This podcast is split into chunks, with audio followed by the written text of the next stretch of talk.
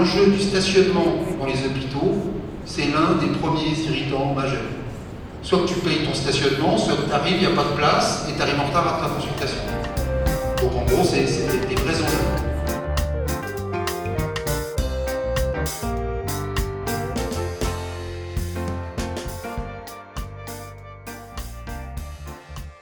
Eh bien, bonjour à toutes et tous. Je suis extrêmement content d'être vous et toutes aujourd'hui. Donc, je m'appelle Pierre Dems. Euh, je vais me présenter dans une petite seconde, mais d'abord, j'avais envie de, commencer par ce, ce très très joli thème dont vous avez parlé. Et je trouve que l'échange qu'on a eu à l'instant euh, entre toi, Chantal et Marie-Lou a été vraiment intéressant. D'avoir cette voix du patient qui est avec nous, qui partage des choses avec nous, qu'on écoute, est-ce qu'on agit derrière C'est toute la question qu'on va se poser. On va parler beaucoup de transformation.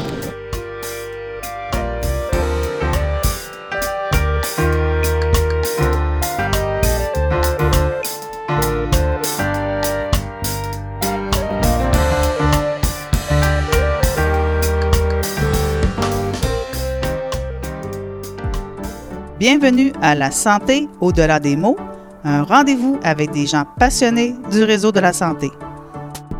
Votre hôte, Jean-Pierre Gagné, lui-même médecin, vous fera partager sa passion pour le domaine et vous fera découvrir une foule d'invités et d'acteurs clés du réseau. Voici votre hôte, le docteur Jean-Pierre Gagné.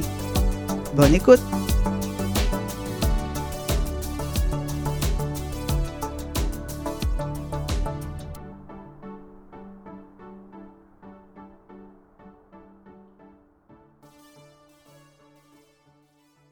Cette semaine, je reçois M. Pierre Dems, président de Hope Conseil et spécialiste de l'expérience patient.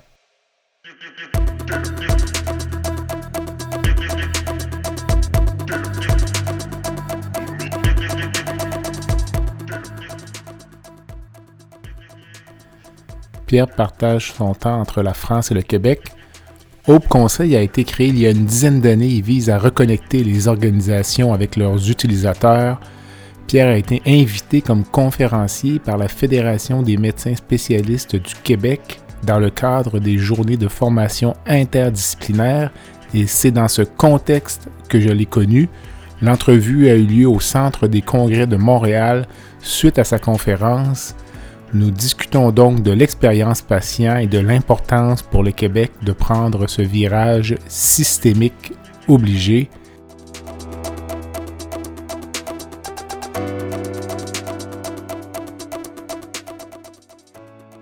J'ai adoré la rencontre avec cet homme fascinant et réellement passionné par son travail. Bonne écoute.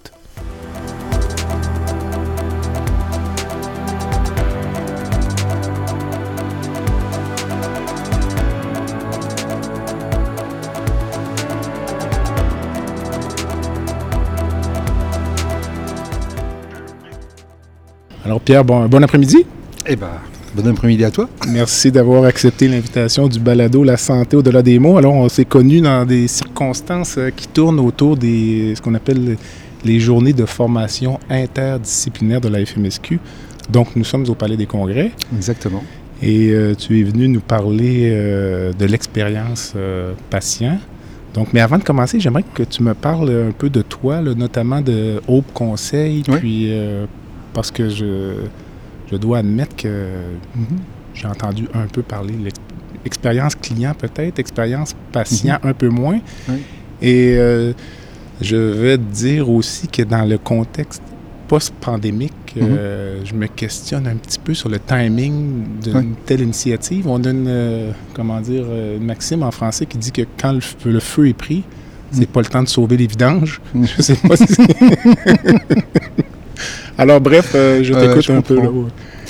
Donc, euh, Bah, si, si tu veux, le, déjà, donc au conseil, euh, bah, je vais commencer par ça. Parce qu'au conseil, on- c'est une société que j'ai créée il y, a, il y a bientôt une dizaine d'années.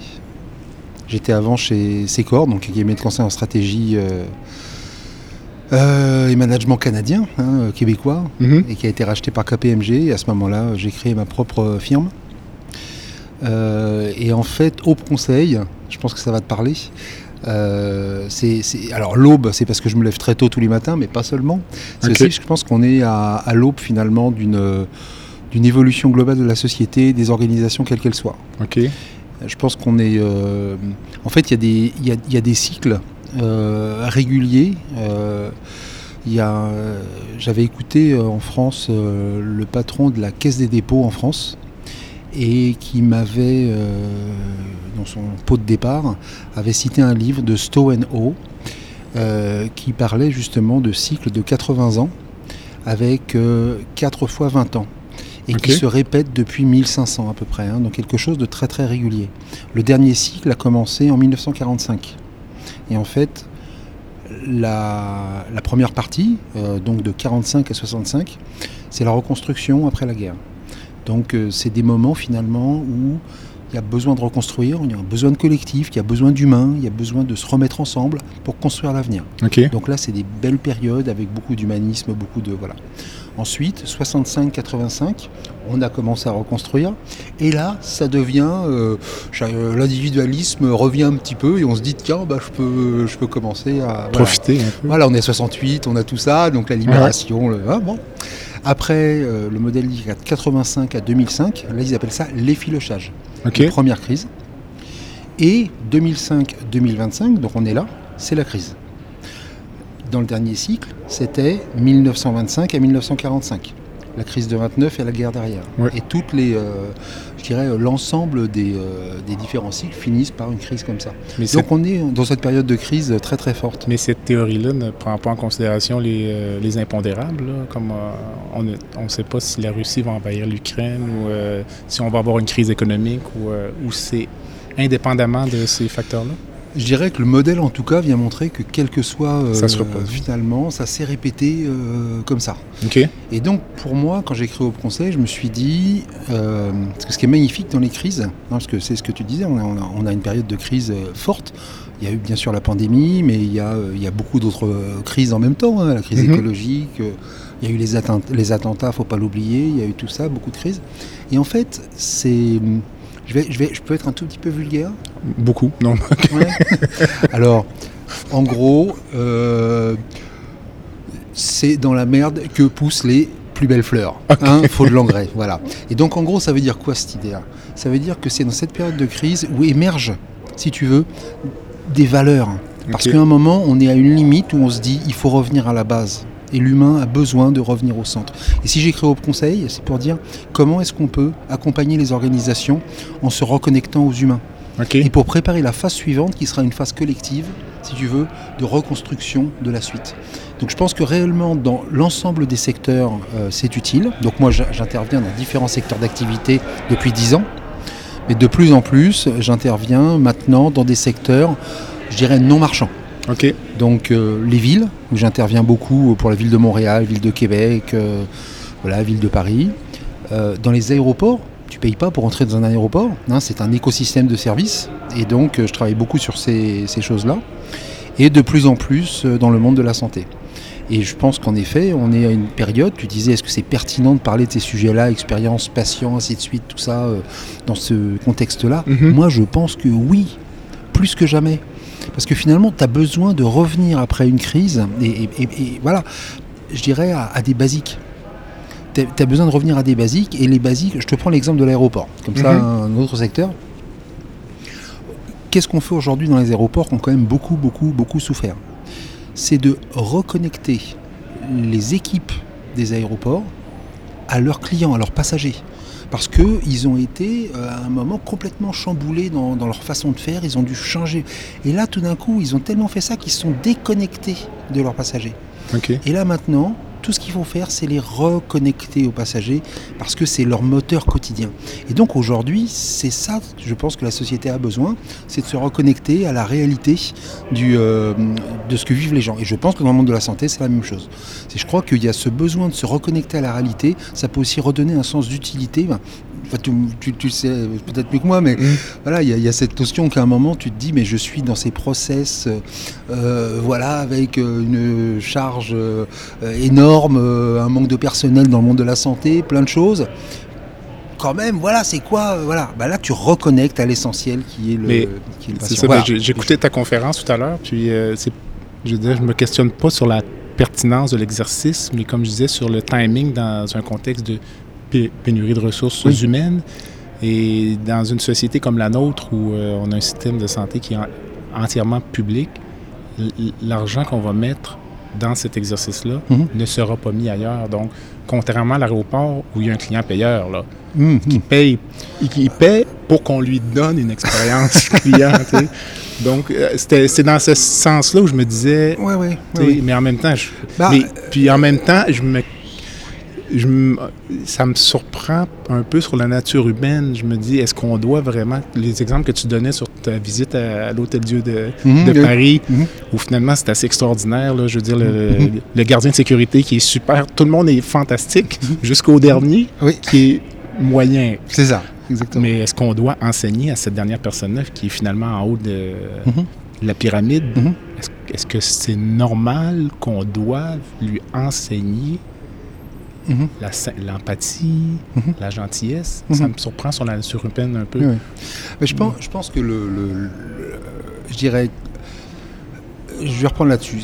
En- termes d'expérience patient, les types d'actions qu'on peut faire, oui, il y a justement, tu as utilisé le terme enseigner l'empathie. Je pense pas qu'on enseigne l'empathie. Euh, le métier en expérience patient, c'est de mettre en place un certain nombre de pratiques. Et ces pratiques, ça va amener, il y a des pratiques qu'on appelle techniques et des pratiques comportementales. Ce dont tu parles là sont des pratiques comportementales. Où en effet, tu peux dire qu'à un moment, enseigner l'empathie, c'est plutôt à travers finalement une prise de conscience de la valeur de prendre du temps d'écoute, d'un certain nombre de choses. C'est important, mais c'est pas tout. Il y a toute la notion de faire évoluer un certain nombre de choses en termes de pratiques techniques. Et pratiques techniques, ça va être des processus, des façons de faire, euh, des, euh, des outils que tu mets ou que tu mets pas, euh, de la communication, des affichages pour s'orienter. Enfin, il y a, il y a 10 000 actions qui sont, qui sont possibles. Et pour le fait de se dire aujourd'hui, euh, bah, quelque part, euh, pas facile au niveau budgétaire, comment on fait? Moi, je te répondrais euh, en prenant les mots euh, voilà, de Valérie euh, Moulin, dont je parlais, la responsable expérience patient de, de l'hôpital Foch à côté de Paris. La pre- première chose, je lui ai dit, bon, quand tu as lancé ça, voilà, c'est quoi la valeur ajoutée de. Voilà.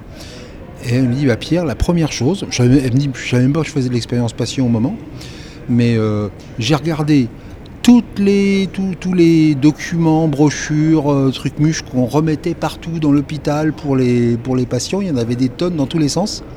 J'ai demandé aux patients euh, comment ils trouvaient ces trucs-là. Ils m'ont dit que ça les faisait paniquer parce qu'il y avait tellement d'infos dans tous les sens qu'ils étaient un perdus, qu'au contraire ça les inquiétait et tout ça. Elle a dit j'ai- réduit de 90% l'ensemble des brochures. Donc réduction de coûts majeure, bam, on enlève toutes les brochures. Donc, en fait, c'est un exemple tout bébête, mais pour dire que agir en expérience patient, c'est pas légèrement rajouter euh, de l'argent. Ça peut être réduire des choses pour le faire.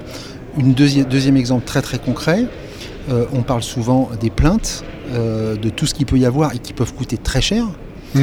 Et ben, l'expérience patient a aussi pour but d'arriver à capter à temps les irritants, pas de un tel ou un tel, mais globalement, pour éviter et diminuer le nombre de plaintes, ce qui réduit en termes de coût de traitement des plaintes et aussi en, sur le fond euh, des remboursements, des frais d'avocat, de trucs, si ça va jusque-là. Mhm. Donc il y a beaucoup de choses qui sont de l'ordre même de la réduction de coûts dans l'expérience patient, parce que je fais des choix d'où agir.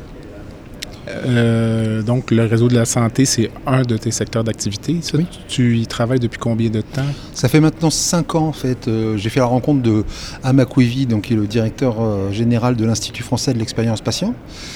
En fait, qui, qui a été mis en contact par un ami qui travaille dans une agence régionale de santé.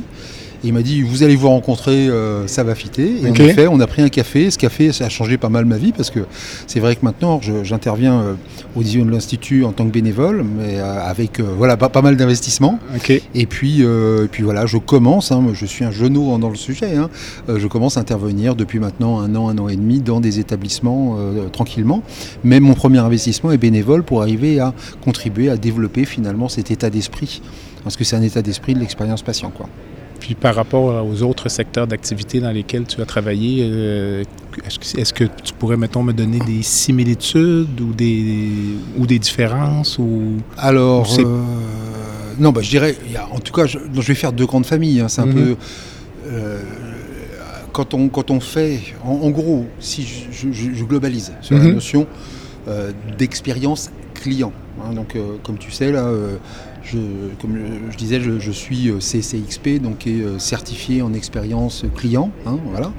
Et du CXPA, qui est l'association professionnelle de l'expérience client aux États-Unis, j'ai fondé à la fois l'entité en France et l'entité au Québec. Mhm. Quand on parle de, ça, on parle euh, pas seulement du client euh, au sens commercial du terme, il y a plein de professionnels qui depuis longtemps travaillent sur d'autres secteurs. Donc justement, sur le citoyen, sur euh, le patient, dans le monde, il y a plein de gens qui travaillent sur tout ça. Et donc quelque part, moi j'ai vraiment un focus, si tu veux, sur patient, passager, citoyen. C'est vraiment un, focus que je souhaite pour l'avenir. Parce que quelque part, j'y trouve si tu veux, euh, beaucoup plus de sens au niveau, euh, on va dire un grand mot, humaniste. Euh, l'expérience client pure, tu vois, tu vas dans des magasins de luxe ou trucs comme ça. En gros, l'expérience, ça va être, tu mets une moquette un peu plus épaisse parce que tu sais que les gens ils ralentissent leur pas sur, sur la moquette épaisse et tu vas mettre les produits à plus grosse rentabilité sur ça. Moi cette expérience c'est pas mon expérience tu vois c'est pas c'est pas ma c'est pas mon monde c'est pas mon monde mhm. et ça je, ne travaille jamais là-dessus. Donc je vais travailler sur des secteurs où on est vraiment sur cette notion profonde de dire que l'expérience c'est se connecter à la vie des gens se connecter à la vie des interlocuteurs qu'on a qu'ils soient euh, même pour des clients. Ça m'arrive de le faire encore pour des clients autres qui ne sont voilà mais quelque part à chaque fois je le fais dans une logique réellement de se connecter à la vie des gens dans une logique de bienveillance et d'aide. Et pas euh, il y a un truc qu'on dit en expérience, c'est que, et ça, je, serais intéressé à avoir ton avis là-dessus, pour le, monde de la santé, voir si ça s'applique, c'est dire le, l'argent que tu gagnes, c'est une heureuse conséquence quand tu es en mode expérience. C'est-à-dire que tu as créé une relation de confiance, tu as créé un lien avec les personnes, tu as créé quelque chose qui fait que naturellement, alors je sais pas, pour un, pour établissement de santé, ça serait, voilà, ça s'est tellement bien passé, que tous mes IRM, je vais les faire là, que si j'ai eu une opération des hanches, je vais en parler à tous mes amis du même âge et ils reviendront tous là. Et, donc, quelque part, le fait que tu aies plus de gens qui viennent et qu'il y ait plus de gens, c'est, c'est pas un effort commercial, c'est, ça vient naturellement. Tu vois ce que C'est juste une heureuse conséquence. C'est ça que j'aime là-dedans. C'est que si tu veux, il n'y a, rien de manipulatoire. On est vraiment profondément pour aider la vie des gens. Et quand on a aidé la vie des gens, il y a un impact, c'est normal, on est gentil, et ben on a un retour là-dessus.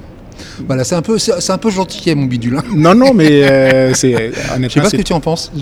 Ben, en fait, dans notre système, le fait est que je ne suis pas certain que les hôpitaux veulent devenir trop populaires en raison des, parfois des pénuries. Oui, ouais, c'est ça. tu te dis, j'ai pas les moyens d'être populaire. Ben, en fait, les, attentes, puis tout ça. puis en même temps, il y a une centralisation des soins. Puis les hôpitaux, à certains égards, parfois, sont. je comprends. Les hôpitaux, parfois, sont victimes, finalement, de ceux qu'ils gèrent, mais ils n'ont pas le contrôle direct. Comme euh, moi, mon profil de pratique, l'hôpital n'a pas un lien direct là-dessus. Mhm. Donc, moi, si je deviens euh, la sommité des hernies inguinales gauche au mhm. Québec, l'hôpital n'a pas beaucoup de contrôle là-dessus. puis là, je me mets à, avoir beaucoup de patients qui ont des hernies inguinales mm. gauche, puis je les mets sur la cédule opératoire. C'est tout un problème pour l'hôpital. donc, eux ne vont, pas vont pas être nécessairement contents de mon succès. Il y, a une limite dans la faisabilité, ce que tu dis. Hein, c'est que quelque part, derrière, euh, c'est mm. pas vraiment ce que tu cherches. Après, c'est ça. Euh, mm. Je pense que ça, va certainement aussi dépendre des situations et euh, voilà de, chaque établissement.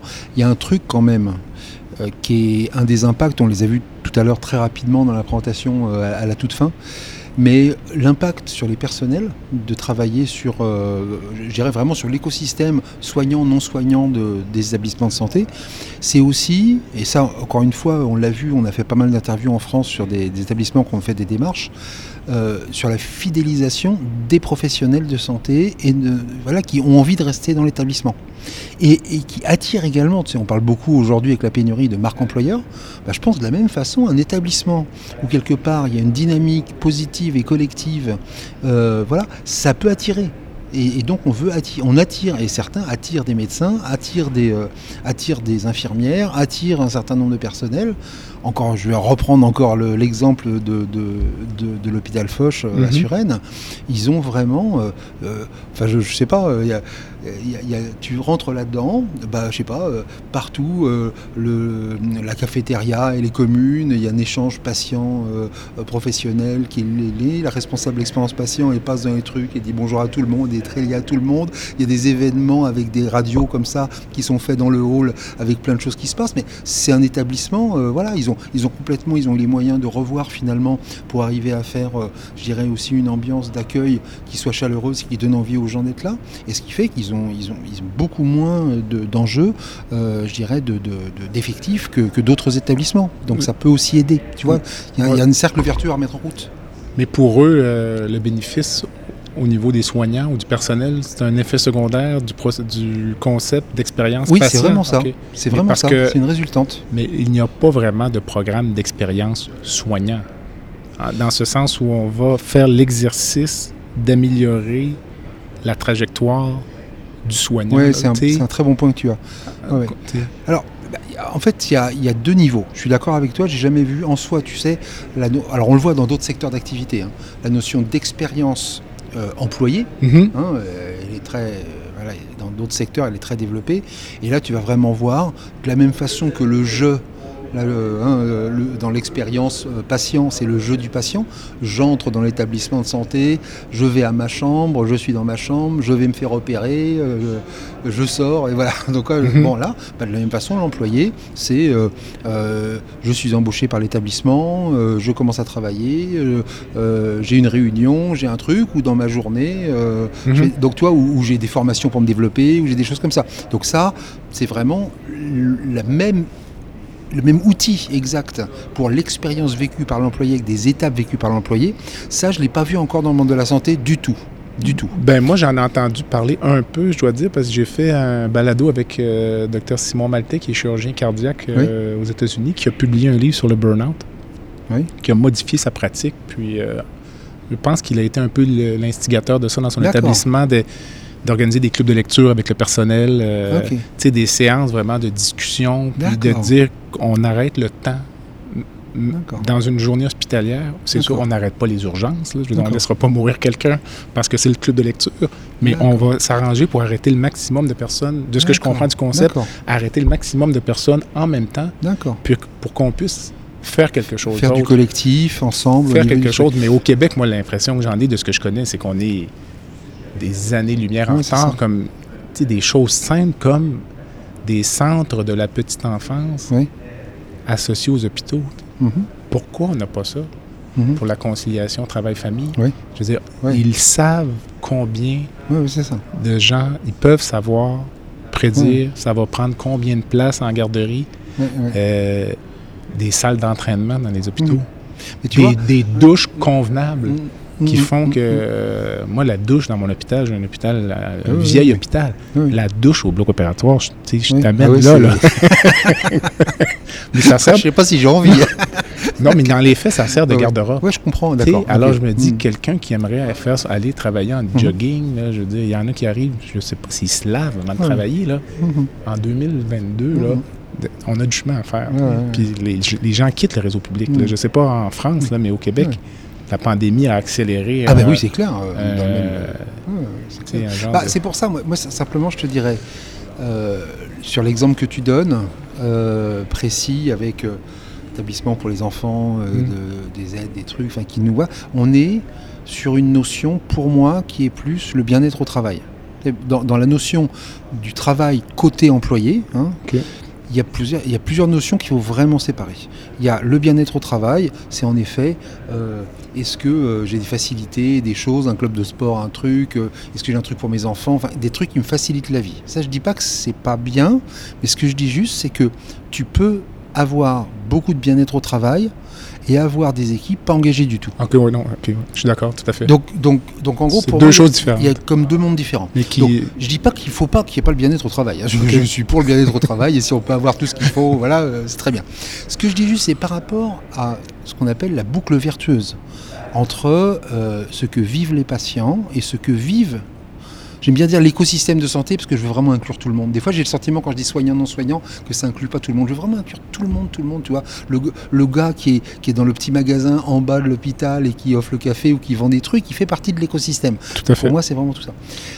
Et là, il y a quelque chose qui, en effet, peut être analysé même dans un contexte difficile, qui est de dire, en fait, c'est, je, je vais rapide, mais en trois grands points. C'est mettre les conditions favorables pour être engagé au service des patients. Encore une fois, c'est des choses qui pourraient être évidentes. Je suis médecin et tout ça, je suis engagé au service des patients. Cependant, à un moment, je peux dire, j'ai pas les conditions favorables. Mhm. Donc je veux bien être super, mais je peux pas. Et donc, en gros, c'est en trois notions. Un, pour être engagé au service des patients, il faut le vouloir. Pour le vouloir, il faut sentir qu'il y a une impulsion stratégique. L'impulsion stratégique, ça vient du haut. Est-ce que réellement, là-haut, hein, euh, tout ce sujet finalement de qui dirige les hôpitaux, bon, est-ce qu'il y a une volonté financière? Ou est-ce qu'il y a une volonté réellement de faire que le patient, c'est important? D'accord Donc si déjà il y a cette impulsion de dire on est dans un état d'esprit euh, humain, hein, d'un système de santé humain et qu'on a envie finalement que qu'il y ait ça, voilà, c'est une première chose qui est très importante. Donc nous on appelle ça impulsion stratégique, impulsion patient et action patient, tout ce qu'on fait pour euh, aller dans ce sens. Si j'ai ça, moi qui suis dans l'écosystème de santé, déjà, on me donne ces conditions favorables pour vouloir. Ça suffit pas. Mhm. Deuxième chose, c'est qu'il faut me donner les conditions favorables pour pouvoir agir. Et le pouvoir, c'est en trois parties, de la même façon. C'est est-ce que je suis soutenu et là, le problème, je pense, il est beaucoup là. Le soutien, c'est est-ce que ma charge de travail est correcte pour bien faire mon travail, ainsi de suite. Et je pense qu'il y a un enjeu majeur là-dessus. Mais il y a aussi le soutien par les outils qui me sont donnés, le soutien par l'information qui m'est donnée, le soutien par mes supérieurs ou autres qui me coordonnent tout ça, tout ça le soutien. La collaboration, qui est le deuxième levier du pouvoir. Donc est-ce que j'ai le sentiment que je suis tout seul à me battre comme un fou ou est-ce que vraiment on est tous ensemble dans le bidule pour en vouloir? Et ça, c'est des trucs qui se donnent des conditions favorables pour agir. Le dernier, c'est l'autonomie que j'ai pour justement ne pas. Alors ça, moi je, parle à travers mon chapeau sans savoir exactement tout, mais ce que je comprends, c'est qu'aujourd'hui, la santé parfois est quand même beaucoup un monde de process où on a une pathologie, un truc, et on sait que en général, c'est ces trois trucs-là qu'on doit faire. Donc pas beaucoup moins d'autonomie qu'avant pour pouvoir, euh, je dirais, mettre son, tout son être et tout son truc dans un certain nombre de, de choses. Donc, ce que je veux dire, c'est comment on garde cette autonomie qui finalement est la base de l'engagement, de se dire, je, je viens plus juste appliquer une règle, là, euh, voilà, tu, tu me diras, et je finis juste là, ça c'est le pouvoir. Et la dernière chose, si tu as le vouloir comme condition et le pouvoir, est-ce que tu as le être? Être considéré en tant que personne, être considéré professionnellement, et être considéré, être reconnu à la fois par euh, ton établissement, mais également par les, euh, par les patients. Donc ça, vouloir pouvoir être, là on est sur des conditions à mettre en place, tu viens analyser ça, et après tu viens dire, bah, sur cette base, où est-ce que je peux agir? Et là, on revient sur les différentes initiatives qu'on peut avoir, qui peuvent être ponctuelles, pour développer des éléments de collaboration, mais c'est pas nécessairement en faisant euh, euh, voilà, des réunions de tout le monde tout le temps. Là, c'était ça que tu Mhm. citais, une- on se retrouve ensemble, bah, ça c'est collaboration. Mais comme je t'ai expliqué, il y, a, il y a- il y a huit autres leviers. Donc il y a peut-être des choses à faire dans l'impulsion stratégique, il y a peut-être des choses à faire pour euh, l'autonomie, il y a peut-être des choses à faire sur l'aspect reconnaissance. Et c'est la somme de tout ça qui peut remettre, si tu- à mon sens, hein, un mouvement sur euh, ce que vivent les employés, donc euh, l'écosystème euh, de, de, de- de l'établissement de santé pour avancer et contribuer derrière à ce que voilà, ce, ce service aux patients se développe. Là-dedans, il y a la charge de travail, et derrière la charge de travail, il y a avoir du monde. hein. Donc, hein, je, donc je, je minimise pas ça. C'est une roue qui tourne. Mais, Mais- tout ce que tu viens de dire, moi, je suis tout à fait d'accord. Mais je pense qu'un des enjeux des- de la pénurie de ressources humaines, c'est exactement ça. là. Oui. Euh, mais les médecins sont moins touchés par ça parce qu'on Mm. est techniquement, comme tu le sais, des travailleurs autonomes, même si on est dans Oui. un réseau de santé publique. Il nous reste encore un peu d'autonomie. C'est ça. Euh, du point de vue du personnel, on parle beaucoup du- notamment du travail des infirmières. Il y a beaucoup de lacunes à ce niveau-là, là, de savoir que les infirmières se font, ont le sentiment souvent d'être un numéro, là, donc Ah, euh, de se Ah oui, déplacer d'un poste à l'autre. Euh, tu es certainement familier avec l'enjeu du temps supplémentaire obligatoire, Mhm. Qui devient institutionnalisé, là, de savoir que il va y avoir des périodes de temps supplémentaire obligatoire à chaque semaine D'accord. que les gens rentrent Ils savent pas s'ils vont sortir à 4 heures. Hum, hum, hum. Il y a des enfants à la garderie. Une fois, ça fait.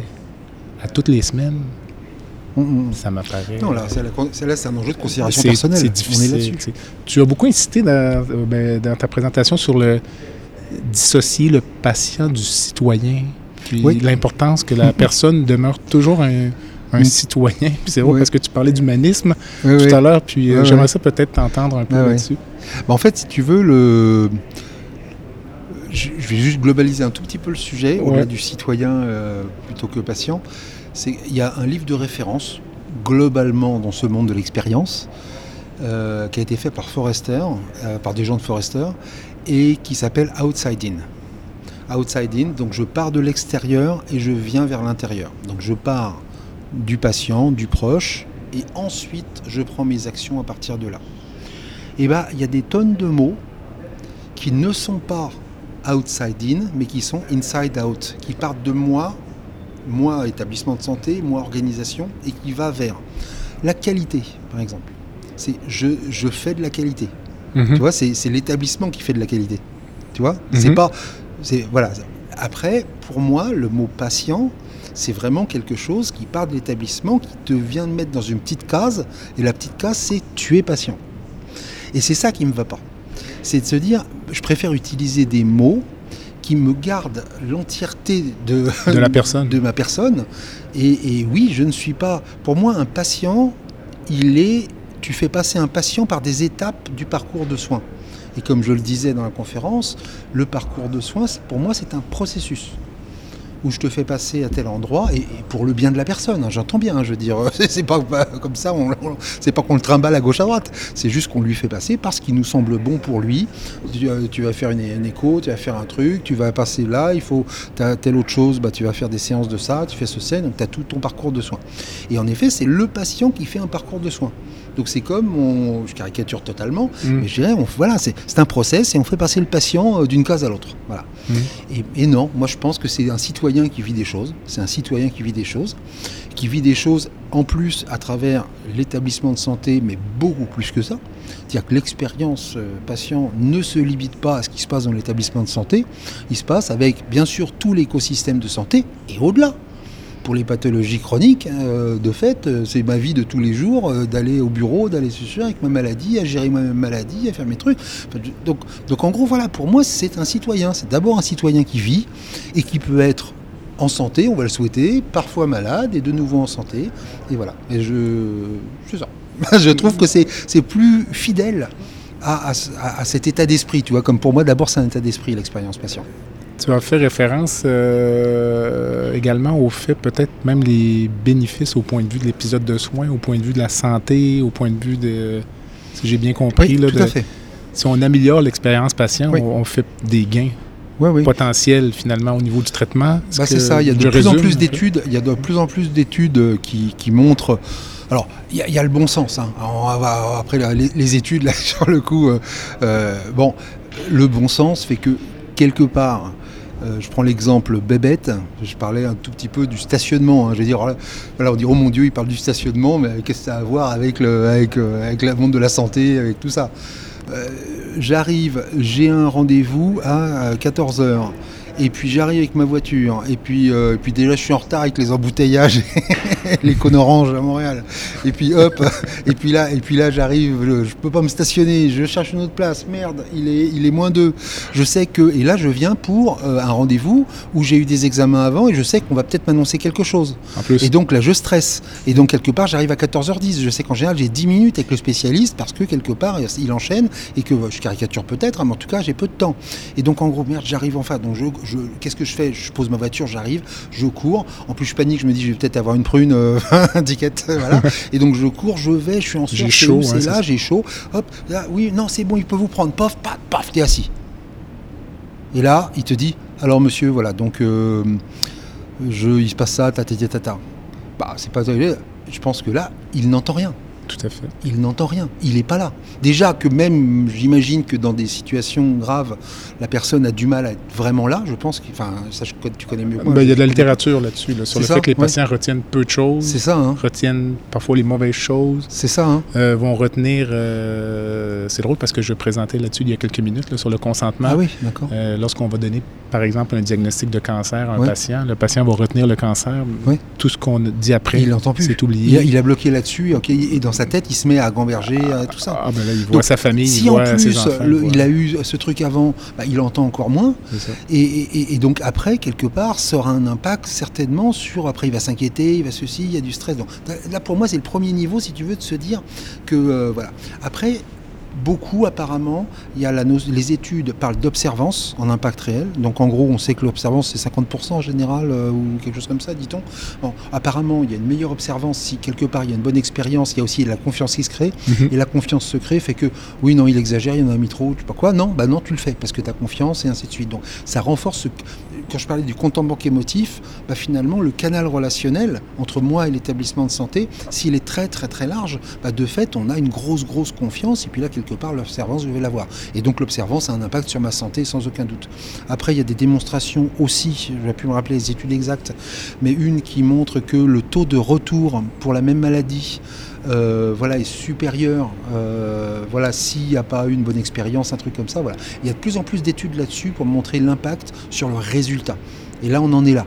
Et c'est vrai qu'aujourd'hui, euh, l'enjeu, c'est d'arriver à démontrer à des directeurs d'hôpitaux, hein, très, clairement, du fait que ça a un vrai impact sur la santé des patients, un impact sur euh, les personnels, euh, quels qu'ils soient de l'écosystème, mais aussi un impact euh, pour la réduction des coûts sur l'établissement de santé et potentiellement, s'il y a les moyens, le développement finalement de son activité dans telle ou telle chose, qu'il investit dans une telle ou telle machine, voilà, et il veut pouvoir avoir. Bon, donc il y a quand même beaucoup de valeurs ajoutées qui peuvent être, euh, qui peuvent venir derrière. quoi. Mais, euh, Avant d'aller à la pause, j'aimerais t'entendre sur la grosseur des organisations. Oui. Puis est-ce que c'est l'hypertrophie des organisations? Les...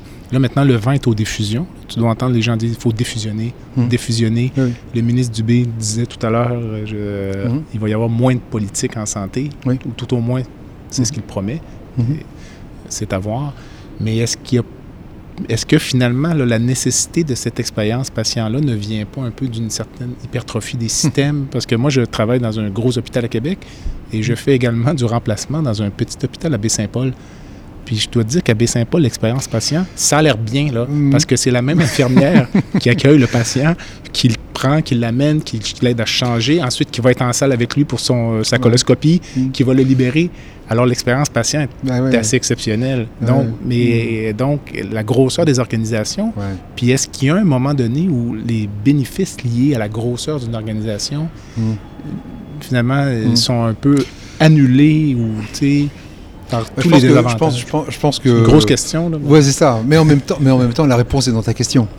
Euh, ce que je veux dire, c'est que oui, oui, oui, oui, il est clair que à partir du- d'une certaine taille, il faut mettre des éléments de gouvernance, de structuration. Je disais qu'il faut un comité euh, dans un gros établissement, il faut un comité expérience patient. Si t'as pas ça, et ben ça part n'importe où. Voilà. Tu peux pas juste dire, allez, je fais des initiatives dans une unité, dans une autre, et puis oui, ça va naturellement, tout le monde va s'y mettre. C'est pas vrai. Si Mhm. tu mets pas un petit peu de structuration avec des indicateurs, des bidules, tout ça, bah, le truc avance pas. Mhm. Donc ça veut dire que ça t'amène à mettre encore de l'administratif, c'est pas de l'administratif, mais en tout cas tu as du support euh, non, non médical Mhm. euh, en tête pour piloter des, des choses. Alors qu'en effet, à une taille plus petite, tu peux, euh, euh, je dirais, euh, peut-être plus naturellement. Mais est-ce qu'il y a des signaux d'alarme pour une organisation pour dire, on, on atteint un seuil critique, là? Si on continue à grossir, que ce soit dans l'aviation ou n'importe quoi, si on continue à grossir, finalement, les courbes vont se croiser. là. il va y avoir Ouais. trop de désavantages par Non. rapport aux, Non, aux gains qu'on va ça je faire. le pense pas. Je dis que c'est plus difficile, euh, voilà, mais je pense que aujourd'hui il peut y avoir, bon, quand surtout contredis-moi, je peux, je peux dire des bêtises, euh, mais je pense que l'avantage finalement d'avoir une taille critique pour un établissement de santé, c'est aussi d'avoir les moyens d'investir dans un certain nombre de, euh, euh, de, spécialités ou de choses avec les moyens techniques qui vont bien pour pouvoir mieux faire le métier de soigner. Donc je dirais quelque part je, pense que c'est plutôt avoir la bonne taille qui te permet mhm. d'avoir les bons outils, même en région, pour pouvoir soigner le maximum euh, de personnes. Même si là, moi, je sors d'une conférence là sur euh, tout ce qui est télé, télémédecine. télémédecine, merci. voilà, où là, on se rend compte que ça peut aider à distance en gardant une petite taille, tout ça. Mais je pense quand même que la grosseur peut avoir l'avantage d'offrir des meilleurs services.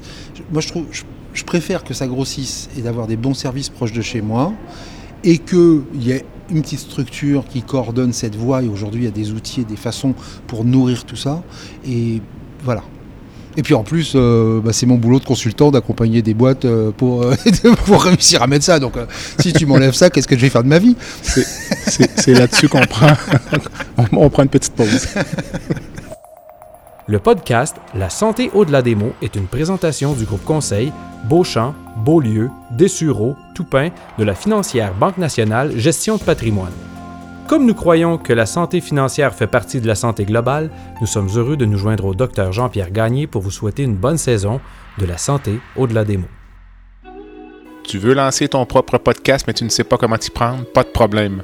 Mouton Marketing peut t'accompagner de la conception au lancement envoie ton idée de podcast à bonjour à commercial gomouton.com. Bonjour à commercial g o m o u t o n.com. L'univers du podcast t'attend.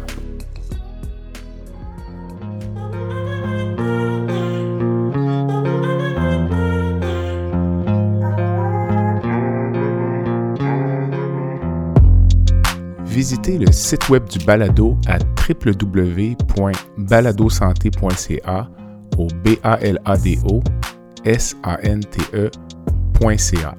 Visitez également notre page Facebook, envoyez-moi des commentaires, des suggestions d'invités et abonnez-vous au balado sur la plateforme de votre choix.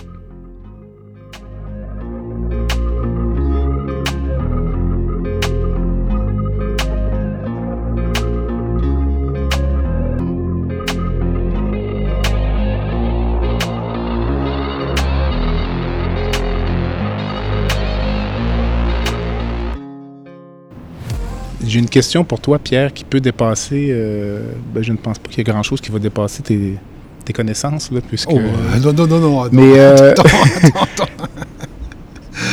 parce que le thème même de la rencontre aujourd'hui, c'est la priorité du médecin, c'est le patient, tout ça. Mm. Puis, mais c'est une question presque philosophique, je dirais, du point de vue du système de santé québécois. Mm. Est-ce qu'on ne prête pas des fausses intentions au système de santé dans son ensemble? En disant que la priorité du système de santé, c'est le patient. Mm-hmm. Mm-hmm. Euh, je ne suis pas convaincu. Oui, mm-hmm. ouais, je comprends ce que tu dis. Mm. Euh, bah, je peux m'avancer un tout petit peu, mais en effet, euh, je dirais avec une connaissance limitée encore, hein, même si mm. voilà, ça fait longtemps que je suis arrivé au Québec en 92, mais, mais quelque part, à part une de mes filles qui est née ici, où là j'ai côtoyé le système de santé il y a quelques années maintenant. Euh, voilà, je, moi ce que je dirais, euh, c'est que euh,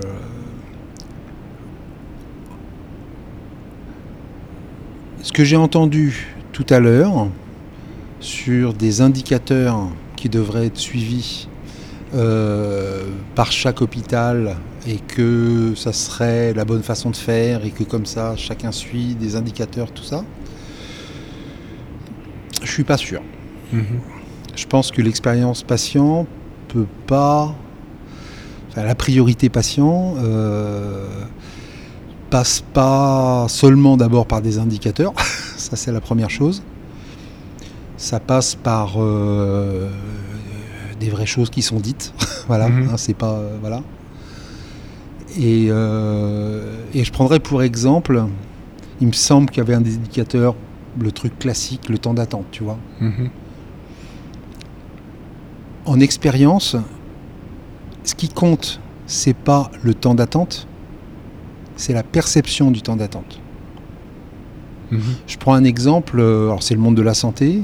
J'avais travaillé il y a quelques années pour Proxim ici, Mhm. donc euh, les pharmacies. Et on avait fait un atelier en fin de journée avec euh, les employés de la pharmacie là, euh, Mhm. et euh, sur l'expérience dans, dans- dans leur pharmacie. C'était à Québec. Et, et, et voilà, on regarde et on fait étape par étape. Moi, je rentre dans la pharmacie, moi client ou patient, je rentre dans la pharmacie, Citoyen. citoyen, voilà, voilà, merci, hein, voilà, j'ai utilisé, voilà. bon. Euh, voilà, je rentre, ensuite j'attends, et on s'arrête sur euh, la notion de j'attends au comptoir, tu sais, voilà. Et là, on fait le truc en disant, bah, c'est quoi les attentes Euh, ah Bon, c'est que ce soit pas trop longtemps, nanana, qu'éventuellement, si j'ai des choses à préparer, on avance tout ça. Et là, on vient sur l'idéation. Et là, il y a une dame, elle s'appelait Monique. Je me rappelle d'elle, ça m'a marqué. Et Monique nous dit, elle est elle, tu sais, c'est elle qui fait étalagiste là, qui met les produits euh, dans les trucs. Donc elle est très peu en contact avec les, citoyens. Euh, voilà. Et elle dit, euh, mais quand il y a beaucoup de monde, bah, c'est tout simple. hein. On, a, on a d'eau chaude. Et moi, je suis une passionnée de tisane. Et, je connais tout sur les tisanes, leurs bienfaits, leurs bidules, tout ça. Je pourrais très bien, quand il y a plein de monde, préparer des petits trucs avec des tisanes, et puis je les propose dans la file d'attente, et moi je peux même euh, leur expliquer les bienfaits et tout ça. Et comme ça, ce serait chouette. Je dis, ah, très bien, vous allez le faire.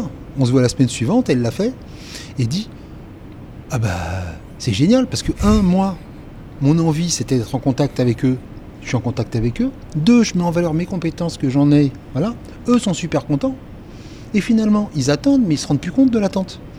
Et même, il y en a qui, ah, qui, sortent de la file en disant non, non, passez devant moi parce qu'ils veulent continuer le truc. Donc, ça veut dire qu'ils sont prêts à avoir plus d'attente pour avoir ça.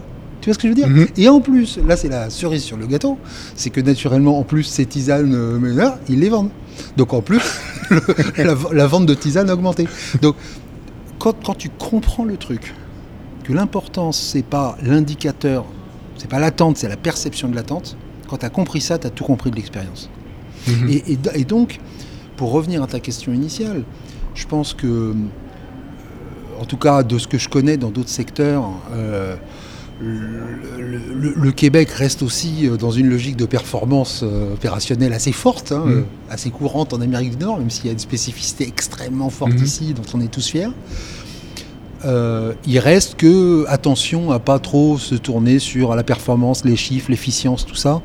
Attention, l'important c'est aussi d'arriver à, à être réellement dans la perception et ce que vivent les, les- les patients, les citoyens euh, dans tout ça.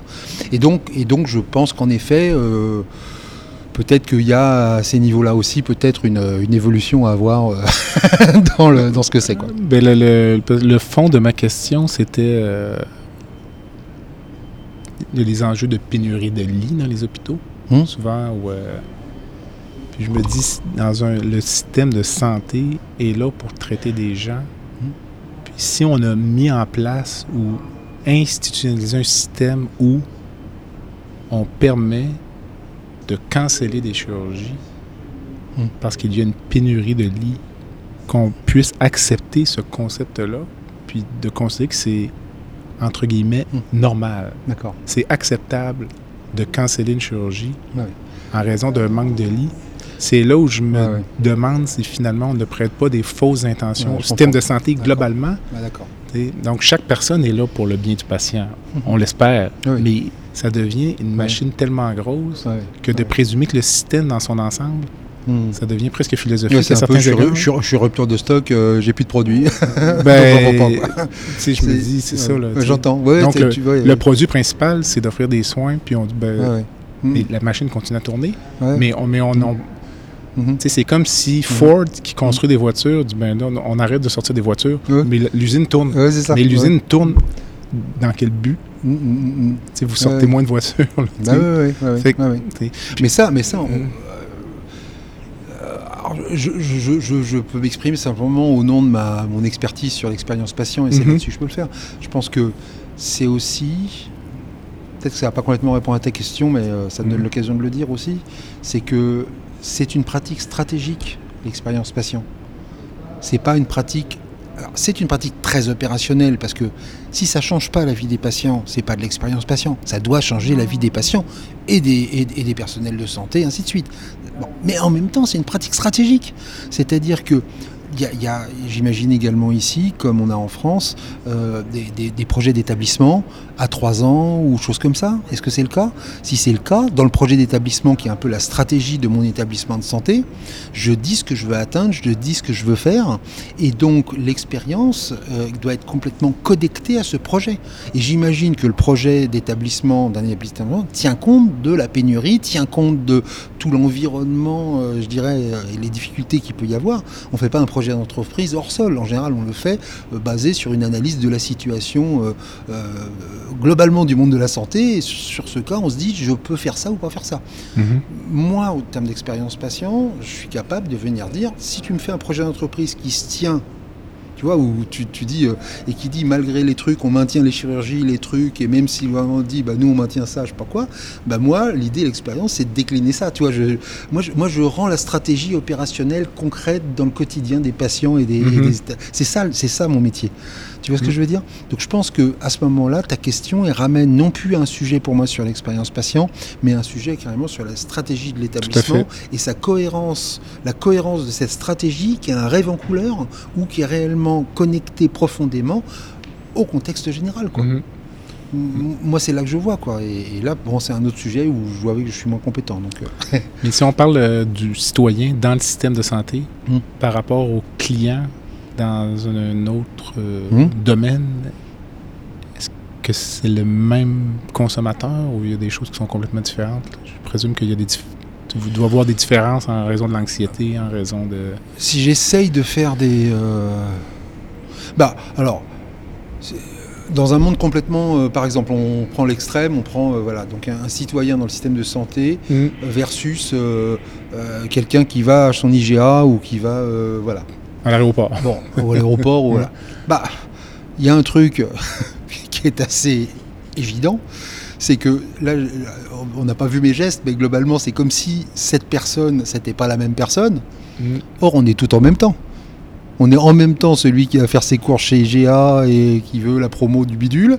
On est en même temps celui qui prend l'aéroport, qui veut pas attendre pour aller prendre son avion et qu'on le surclasse. Et on est en même temps euh, le patient qui va à l'établissement. Et donc, quelque part, mes attentes euh, par rapport à au service, moi qui travaille beaucoup pour les villes, Mhm. bah, on, on est obligé de faire des parallèles quand tu vas on travaille par exemple pour le bureau accès Montréal, les BAM euh, à Montréal. Bon bah quand tu vois le- le- le- l'esprit de service que tu dois avoir dans un BAM Montréal, tu es obligé de t'inspirer de ce qui se passe ailleurs.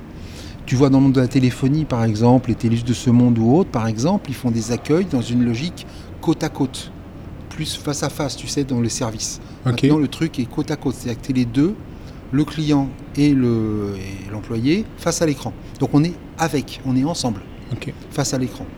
Et bien très clairement, dans les villes, dans ceci, cela, quand il n'y a pas de, question- d'argent directement, et ben on essaye au maximum d'être en côte à côte. Mon point est de dire, oui, naturellement, il y a une influence parce qu'on ne parle pas de personnes différentes, on parle de personnes qui vivent tout. Et donc, ils vont attendre du système de santé et des services reçus dans le système de santé des trucs qu'ils euh, qu'ils voient ailleurs. Donc, je prends un exemple très très concret. De plus en plus, quand j'ai eu, par exemple, je sais pas, en assurance, euh, un, rendez-vous pour une assurance ou je sais pas quoi, et que j'ai acheté un, enfin, j'ai pas encore signé, mais du moins j'ai un truc, je vais recevoir euh, une heure plus tard un petit SMS ou un petit email qui me dit euh, merci, voilà donc nous, ce dont nous avons, nous avons parlé, vous avez dit que vous souhaitiez ça, et puis voilà ce qu'on pourrait faire. Donc il y a de plus en plus qui font ça. Ça va créer une attente du fait qu'après l'échange avec mon, mon médecin, qui me fasse euh, un petit email avec trois petites lignes en me disant, euh, en résumé, ce que nous avons dit, c'est que tata tata, et puis euh, voilà, si vous avez des questions, n'hésitez pas à me rappeler. Tu vois, je, je, je- c'est c'est la même personne, quoi. C'est pas, c'est pas deux personnes différentes.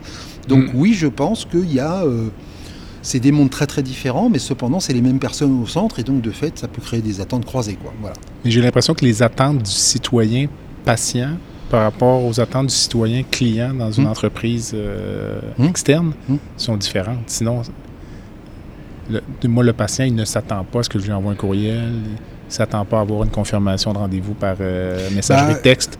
Moi, je dirais. Ou tout au moins, peut-être qu'il est juste déçu de ne pas l'avoir, ou il l'apprécierait s'il l'avait. Moi, je, je, je dis que justement, c'est à explorer. Et c'est le rôle d'un établissement de santé d'explorer. Et pas de dire est-ce que tu veux comme l'autre, mais c'est de comprendre les attentes. Mhm. Peut-être qu'en effet, on est dans un monde en effet, encore une fois très différent. Encore une fois, on est, souhait, on est, on est trop content que vous, vous soignants, vous nous soignez. On vous Ouais. aime, on vous adore. Grâce à vous, on est vivant et on est bien. Donc on vous aime. Donc peut-être, je pense qu'il y a un niveau d'exigence différent, ainsi de suite. Mais cependant, je pense qu'il y a des moments où tu peux te rendre compte que même s'il n'ose pas demander ou s'il ne peut pas exprimer l'attente en soi parce qu'il est déjà trop content euh, de, de pouvoir avoir un spécialiste qui lui parle, ainsi de suite, dans son ressenti, parce que quelque part, tu te rends compte que quelque part, il n'a pas, comme on disait tout à l'heure, il n'a pas capté réellement les trois choses qu'il aurait dû retenir. Il a juste retenu le mot cancer, mais il n'a pas retenu les trois trucs derrière. Si en plus il recevait euh, un petit mot en disant euh, euh, voilà, bah, juste pour bien poser les choses par rapport à ce qu'on s'est dit tout à l'heure, quand vous en parlerez à votre femme, à vos enfants, autour de vous, voici les 3-4 points que je mentionnais, c'est important de bien retenir tout ça, bah, tout d'un coup, c'est quelque chose, je parlais de compte en banque émotif, qui fait un crédit énorme. C'est t'enlèves pas un irritant, parce que ça, peut-être qu'il il s'y attendait pas, comme tu dis. Mais c'est pas pour ça, pas parce qu'il l'attend pas qu'il faut pas lui offrir, parce que quelque part, tu te rends compte que c'est utile, d'ailleurs pour lui, mais pour toi aussi, en tant que soignant, parce que derrière, tu sais que, encore une fois, ça facilitera la suite du processus avec lui. Mhm. Donc je pense que c'est ça toute l'idée, c'est à chaque fois de se dire, on n'est plus dans une logique, là si je repars dans le monde commerçant, de marketing, on voit les attentes et on répond aux attentes, on n'est pas là-dedans. Là, notre métier, c'est le ressenti. C'est qu'est-ce qu'il voit? Si, si tu as vu qu'il était en sueur après le truc et qu'il savait pas, j'imagine qu'on essaye de faire quelque chose pour lui réexpliquer, lui redire, et c'est naturel. Donc comment finalement on arrive à adapter euh, encore plus, non pas par rapport à des attentes, mais à des ressentis? Je pense que c'est peut-être ça. Est-ce que les familles ont une place dans le concept de l'expérience patient ou est-ce qu'il y a un concept d'expérience famille ou expérience a accompagnant, fait- père aidant? ouais, ou- ouais, y a- y a- bah, alors, ce qui est très clair, euh, ça je pourrais te mettre à disposition. Là, je présentais un petit schéma euh, rapidement là, sur l'expérience des proches, mais on a fait un 4 pages complet à l'Institut français de l'expérience patient qui justement détaille, euh, détaille tout ça. Euh, il est essentiel de s'intéresser profondément à ce que vivent les proches, et spécialement les proches aidants Mhm. et, et dans une logique expérience sur le coup, exactement, avec des étapes, avec ce fameux moment où je me rends compte que moi qui suis le proche, euh, je vais devenir aidant parce que je réalise que mon mari euh, euh, ou la personne qui est proche de moi, elle a une pathologie chronique qui fait que aidant, euh, voilà. Et ce moment-là, j'ai besoin, je vais avoir des attentes ou pas, mais quelque part, je vais avoir besoin en tout cas d'avoir des choses qui vont me permettre non seulement de voir euh, peut-être la dureté de ce que je vais avoir à vivre dans les 10 ans ou 15 ans qui viennent, si c'est quelque chose, euh, voilà, mais aussi de voir la beauté du travail que je vais faire et que je vais apprendre beaucoup à travers ce parcours. Enfin, il y, a- des vrais accompagnements des proches à faire. Je parle encore plus des proches aidants et je pense qu'il y a beaucoup d'associations. Je, pense que c'est le cas ici aussi, mais en France, il y a beaucoup d'associations sur les proches aidants et c'est génial. Mais, je pense qu'il y y a à travailler là-dessus. Il ne faut pas oublier le- l'effet des proches visiteurs. Hein, le, voilà, le jeune qui s'est cassé la jambe, tous ses potes qui viennent, euh, tout ça par rapport à celui où aucun pote vient, bah, quelque part, euh, je pense qu'il doit avoir un impact sur le fait qu'il reste dans le lit euh, plus ou moins longtemps. Quoi. Non, Donc. Mais ça, tu sais mieux que moi, je sais pas. Mais, mais- mais je- en tout cas, oui, moi, je pense que c'est. En- Encore une fois, quand on voit le Berry Institute, qui ne parle plus de patient experience, qui parle de human experience, pour moi, ça parle tout. Il dit c'est l'expérience humaine, c'est ça la santé. Donc l'expérience humaine, c'est à la fois l'expérience des patients, l'expérience des proches, l'expérience de, tout- de- de tous les personnels de l'écosystème de santé. C'est au minimum ces gens-là. Mm. Donc je pense que ouais, il faut à fond, euh, à fond s'occuper de ça. Il y, a, il y a plein de choses à faire. Si tu euh, analyses le- l'expérience patient dans un centre hospitalier, tu, Mm. tu abordes ça comment? Toi, tu joues, tu joues le rôle d'un patient fictif ou euh, tu rencontres les. Tu vas te camoufler puis Ouais, c'est passer dans une trajectoire fictive de soins? Bah, ou... Non, non, Est-ce que mais ce sont des choses que tu vas faire? ou pas? Non, bah, de, toute- l'espion, de- de toute je façon, sur le coup, après le- le métier, si tu veux, euh, et là où je pense un établissement peut avoir des besoins, c'est vraiment sur mettre en place des pratiques. D'accord? Donc en gros, moi, mon métier, par exemple, n'est pas d'améliorer l'expérience. J'ai j'ai pas, les compétences pour dire J'ai pas à telle étape vous devriez mettre un panneau là et faire des trucs ou euh, sourire ou encore euh, moins pour un, pour un soignant de dire tu devrais agir comme ça ou pas agir. Mais aucune compétence là-dessus. Par contre, là où on peut avoir des compétences en expérience patient, c'est dire quelles pratiques tu peux mettre. Et des pratiques autant en termes de comment écouter les patients, mais écouter pas juste euh, individuellement au moment de la bonne écoute, l'empathie, voilà, mais écouter, comme je- j'en parlais, par des outils qui te permettent ensuite d'avoir une vision de le maximum de patients qui passent par l'établissement de santé et qui donnent un avis par X moyens sur telle étape précise du, euh, de, de ce que- de- ce qu'il vit dans l'établissement. Donc par exemple sur la chambre, ma vie dans la chambre. Et, et là, je prends plein de moyens d'écoute. Ça peut être une enquête de satisfaction, ça peut être un, un groupe de discussion avec des, avec des patients, ça peut être de l'observation. hein, voilà. Et, et en effet, alors, je ne m'installe pas dans les chambres pour observer. les- Non, mais tu parlais de s'asseoir à l'urgence. là, Ou tout c'est- à l'heure. Est-ce exactement, que tu as ouais. déjà fait ça? Ah, mais moi, je le fais tout le temps. Ah, Ah, vas oui. t'asseoir dans la Ah ben je m'assois, je m'assois. Moi, alors, je suis très connu pour m'asseoir partout. Et, non, mais c'est vrai parce que non, c'est bête. Mais la notion d'être assis, Observer. tu disparais. Mm. Même si tu voilà, bon, tu disparais. Donc en gros, moi, ce que je fais quand je fais de l'observation, il y a des protocoles là-dessus. hein. Tout ça, c'est très cadré. hein. C'est des pratiques très très cadrées. hein. Ça, c'est le, moi, j'appelle ça le protocole d'observation bienveillante. Donc, ce n'est pas sais, les fameux trucs qu'on trouve de clients mystères, euh, un truc où, où tu, tu viens vérifier s'il a bien souri, si- s'il a bien fait ceci. On n'est pas là-dedans.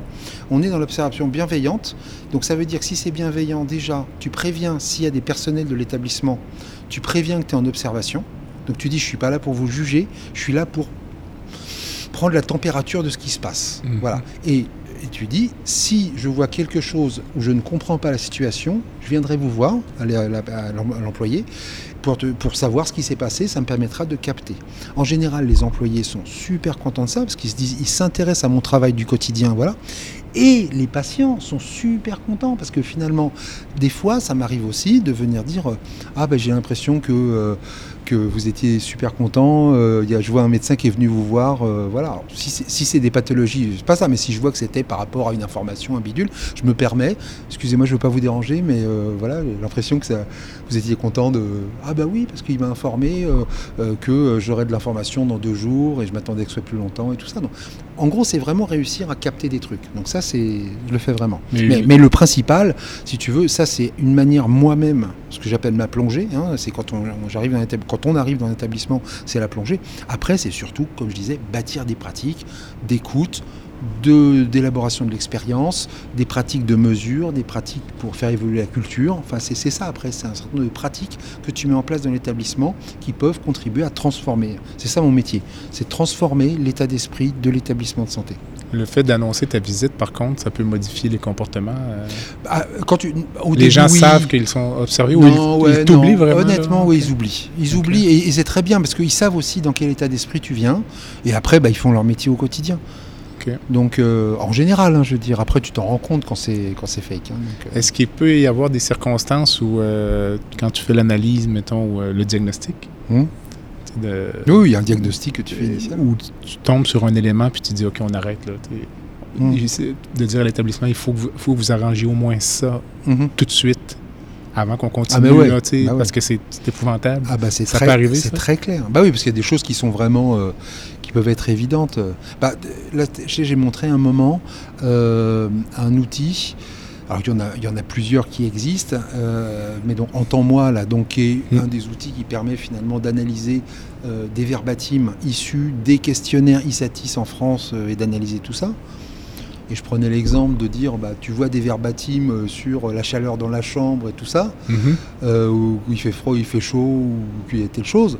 Bon, bah là, on n'est pas justement là-dedans. L'expérience, moi je préfère avoir 15 verbatims sur le même thème, et ça me suffit largement pour agir. J'ai pas besoin de l'enquête avec 10 000 personnes qui m'ont répondu. Euh, Il y, a- il y a une notion de bon sens dans tout ça, c'est que tu te rends compte que s'il y en a 15 qui l'ont dit, c'est peut-être qu'il faut aller voir. Mhm. Et après, tu valides que finalement, euh, bon, bah, ils ont tous. euh, mais, mais donc, oui, c'est orienté extrêmement vers l'action et on peut avoir, moi j'appelle euh, des fruits bas, hein, donc euh, pour agir. Dis-moi, euh, est-ce qu'on peut répondre à la question suivante? Est-ce qu'il y a une chose ou la chose la plus importante pour l'expérience patient? Ou si c'est une somme de facteurs? Moi, il y a une chose que je ferais euh, vraiment profondément aujourd'hui, s'il y avait une chose à faire, et c'est lié au fait que c'est un état d'esprit.